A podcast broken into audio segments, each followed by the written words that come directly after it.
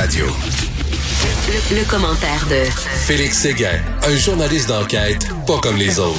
Félix, Elon Musk, personnalité de l'année du magazine Time, moi j'aurais mis le président de la Chine, là, veut dire qu'il était au, vraiment, la Chine était au cœur de toutes les conversations. La Chine est en train de changer l'échiquier géopolitique mondial de façon euh, importante.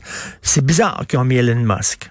Ben, je c'est quoi, je, je, je t'appuie sans réserve euh, dans cette idée-là parce que, euh, enfin, tu sais, les critères de les critères de sélection euh, pour devenir la personnalité de l'année de Forbes, je sais pas si tu les as déjà vus. Moi, je les ai vus euh, ce ah week-end. Je, je suis allé les regarder parce qu'il y a dix ans, il y avait eu un article qui avait fait scandale. Je pense que c'était dans le Esquire qui qui avait publié que les critères étaient très, très, très subjectifs pour la domination de personnalité de l'année, alors que euh, que le maître de la Chine, lui, aurait tous les critères objectifs pour rencontrer une mise en nomination et une nomination. Alors bref, euh, je, je, je t'as pas tort, loin de là. Ah non, ben oui, oui, puis Elon Musk, vraiment, a-t-il marqué l'année, là, tant que ça? Je sais pas, on se pose euh, des questions. vraiment, écoute, tu veux nous parler d'un scoop d'un journal de New York? Oui, ben oui, un petit journal à New York, ça s'appelle le New York, Times, euh, petite rédaction, je pense c'est un hebdo. euh, non, mais sérieusement, l'une des, plus grandes rédactions du monde, le New York Times, euh, euh, a sorti une nouvelle qui, a, je souligne, là, a été publiée dans plusieurs langues ce week-end pour que tout le monde puisse la lire, dont en français, puisqu'il s'agit d'une nouvelle sur l'assassinat du président Jovenel Moïse en Haïti. Euh, L'auteur de cet article, c'est Maria Habib, Abi Habib, euh, qui connaît bien euh, la, la, chose haïtienne, qui connaît bien les affaires haïtiennes. Euh, et voilà, elle nous arrive avec euh, une entrevue avec la première dame haïtienne euh, et qui nous affirme qu'avant d'être assassiné en juillet, Jovenel Moïse avait commencé à adresser une liste de puissants politiciens puissants entrepreneurs aussi qui sont impliqués dans le trafic de drogue en Haïti. Et ce qu'ils voulaient faire avec cette liste-là, c'est la remettre au gouvernement américain. Euh, il y a quatre hauts fonctionnaires qui ont confirmé cette information-là également. Le récit, d'abord, cet article-là commence avec le récit de Martine Moïse, donc la veuve du président haïtien. Alors, tu te rappelles, euh, tu te rappelles que j'y étais aussi cet, euh, cet été en Haïti ben quand euh, euh, Moïse, quand le, président d'un bon de l'État le plus pauvre des, des, des, des, Antilles, mais de l'hémisphère nord, mais mais aussi l'État euh, dysfonctionnel haïtien, on a quand même tué son chef là, c'est mmh, pas rien là. Mmh. et c'est Martine Moïse qui raconte euh, au New York Times, qui Martine Moïse qui avait gardé, euh, peut-on penser d'ailleurs, cette histoire-là là, euh, pour un grand média qui aurait un impact partout sur la planète. Elle dit que des hommes armés, quand ils ont fait éruption dans la résidence, elle, elle a fait la morte. Donc, elle était grièvement blessée. Ah elle gît dans son sang. Elle est sur le sol. Elle se fait passer pour morte. Et là, elle va raconter comment les assaillants du président Moïse se sont mis à fouiller assez vite dans la pièce. Donc, ils cherchaient quelque chose et on les entend dire à un moment donné, Richard, c'est ça, c'est ça, hmm. avant de prendre la fuite. Euh, elle ne savait pas ce que les tireurs euh, avaient dérobé lorsqu'elle a donné sa première interview après l'assassinat, mais là, on commence à le savoir euh, parce que les enquêteurs, bon, ont découvert le bureau de M. Moïse, sans dessus-dessous, des documents éparpillés partout. Et là, et là, tu te rappelles qu'il y a un commando colombien hein, qui est impliqué dans l'assassinat de Moïse. Et lors de l'interrogatoire de certains des tueurs à gages qui ont été arrêtés, pas longtemps après le drame d'ailleurs, ils ont avoué que la priorité absolue, c'était de récupérer la liste du président Moïse. Euh, et euh, ça, ça a été confirmé par trois fonctionnaires haïtiens. En clair, ce qu'il voulait faire Moïse, là, hmm. euh, c'est de n'épargner personne. C'est assez particulier parce que tu dois comprendre une chose de la politique haïtienne. Je suis persuadé, je ne serai pas la première personne qui t'en parle pour être pour être propulsé à la présidence haïtienne ça te prend euh, des alliances, bien sûr. Ça, c'est parfait, comme partout. Mais des aller en Haïti, les alliances sentent un peu plus mauvais parfois qu'ailleurs. Mmh, mmh. Et les alliances, ces faiseurs de rois qui portent les présidents haïtiens au pouvoir, quelquefois trempent euh, dans le trafic de drogue.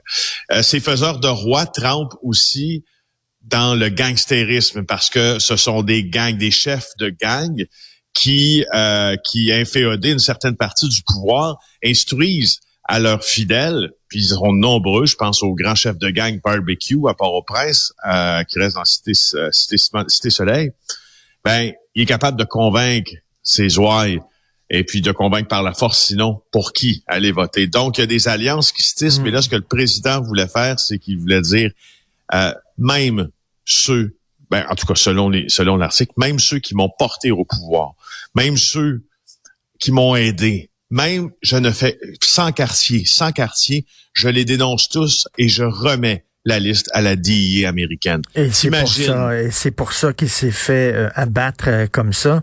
Euh, écoute, euh, je reviens toujours là-dessus chaque fois qu'on parle d'Haïti. Haïti, République dominicaine, deux pays qui partagent la même petite île. Il y en a un pays qui est tout le temps, tout le temps dans, dans, dans les troubles, malheureusement, où on crève de faim littéralement, et l'autre pays qui est pauvre, mais quand même les gens crèvent pas de faim et qui est stable politiquement. Et pourtant, c'est la même petite île. En tout cas, il est stable politiquement parce que les, les Dominicains, dans certains coins hein, euh, de, du pays, là, non, effectivement, ils ne crèvent pas de faim, mais c'est la vie chère quand même pour ben eux aussi. Mais, mais je sais pas si tu as déjà survolé Haïti et la République dominicaine ben, en même tu temps. Tu vois la déforestation, ah il y a vraiment ça, ça coupe. Il y a des arbres en République dominicaine, puis là, paf, Haïti, il n'y a, pas, a plus d'arbres. C'est ça. Puis pour, puis pour, pour continuer dans la dans la position, j'ai dans la, la position euh, géopolitique euh, euh, de l'île d'Hispaniola, c'est assez important de savoir aussi que c'est un endroit de transit de drogue euh, qui est hyper important pour les criminels de partout dans l'hémisphère sud et nord hmm. de la planète parce que c'est là où transitent beaucoup de kilos de cocaïne. Tu sais pourquoi? Moi je m'intéresse au crime organisé pour aux trafiquants de coke parce que les trafiquants de coke dans plusieurs pays du monde sont souvent pas loin des gens qui sont au pouvoir. Puis ils ont réussi à corrompre une partie de la société civile et ils en profitent. Dans les mois précédant la mort de, du président Moïse, il avait pris des mesures pour faire le ménage dans les services douaniers d'Haïti, de nationaliser un port maritime qui était connu pour des activités de contrebande, de détruire une piste d'atterrissage utilisée par les trafiquants de drogue, puis enquêter sur un commerce qui est extrêmement lucratif pour les Haïtiens, celui de l'anguille, mais il est illégal. C'est un canal de blanchiment de fonds. Je sais pas si tu te rends compte, Richard, que si ici on savait qu'on avait une piste d'atterrissage qui était utilisée par des trafiquants de drogue, ça ferait longtemps ferait longtemps que la police l'aurait encerclé, fermé, et etc. Mais le trafic, le, trafic de coke, c'est des gonzillards de dollars. Le journaliste italien Roberto Saviano, le, fameux journaliste italien, a écrit un livre justement sur euh, l'importance de, la coke. Et si tu enlevais l'économie générée par la coke, si tu enlevais ça de l'économie euh, légale, je pense qu'il y aurait une crise économique mondiale. Il y a énormément d'argent. Mais c'est sûr, ben Charles, c'est un des balanciers économiques de euh, de certains pays. Tu seras surpris d'apprendre que selon les États-Unis, hein, les États-Unis qui qui possèdent l'agence antidrogue américaine, la DIA, qui euh, qui font des frappes et qui aident les frappes dans plusieurs pays d'Amérique du Sud notamment, qui font de grandes opérations. Euh, tu seras surpris d'apprendre que même pour les États-Unis, la Colombie ne fait plus partie de la liste noire du narcotrafic. Hmm. Les pays qui font partie de la liste noire du narcotrafic, c'est Haïti, parce qu'Haïti en fait partie, je te l'annonce, l'Afghanistan, les Bahamas, le Belize, la Bolivie, ah, Burma, la, la, Costa Rica, euh, la, la, République dominicaine, on vient d'en parler, qui partage la même frontière et la même île qu'Haïti, Équateur, le Salvador, le Guatemala, l'Inde, le Honduras, la Jamaïque, le Laos, le Mexique, le Nicaragua, le Pakistan, Panama, Pérou et Venezuela. le Colombie n'est pas là. C'est-tu quoi? Parce que... Ils ont fait le ménage? moi, il y, a des, il y a des généraux colombiens qui m'ont déjà dit, écoute, nous, pour nous, la lutte à la drogue, c'est un petit hamster qui tourne dans. C'est un petit hamster qui fait tourner la roue. Puis le hmm. petit hamster, c'est les Américains qui font tourner la roue, puis ils viennent chez nous. Je te, je te répète ce que j'ai entendu. C'est pas une position hmm. que j'adopte, c'est ce que j'ai entendu. Ils viennent chez nous, ils repartent avec euh, un trophée, Puis pendant ce temps-là, ben, on continue d'envoyer des kilos, puis des Ben kilos, puis des tonnes, puis des Et tonnes. il faut dire que le, le- le peuple qui consomme le plus de drogue au monde, ce sont les Américains. C'est les plus gros consommateurs de dope. Alors, euh, tu sais, euh, tout est dans tout, comme on dit. Et écoute, rapidement, si on revient au Québec, c'est le début du procès de l'ex-conjoint de Elisabeth Rioux. Oui, c'est une femme d'affaires, Elisabeth Rioux. C'est une euh, influenceuse. Elle avait utilisé les réseaux sociaux pour dénoncer la violence euh, conjugale dont elle aurait été victime. Son conjoint de l'époque s'appelait Brian McCormick. Il est accusé de voies de fait de séquestration, harcèlement, méfait. Euh, ça fait un peu plus d'un an que c'est survenu. Elle était enceinte, euh, selon les prétentions de la couronne, lorsque c'est survenu, et aussi après avoir donné naissance pendant les premières semaines de vie de leur enfant. Euh, il aurait, il aurait violenté à plusieurs reprises. Euh, et, euh, et là, il a utilisé ses 1,6 millions d'abonnés sur Instagram pour faire, euh, pour faire une sortie. Puis ça lui a, ça a porté fruit ça a porté fruit, ça a porté fruit parce qu'à un moment donné, il y a une publication euh, que son ex a faite sur euh, sur euh, Instagram qui laissait entendre qu'elle aurait pu être infidèle, à lui être infidèle, et c'est là qu'elle dit je n'ai jamais trompé ce clown, il était violent avec moi, c'est pourquoi nous sommes plus ensemble.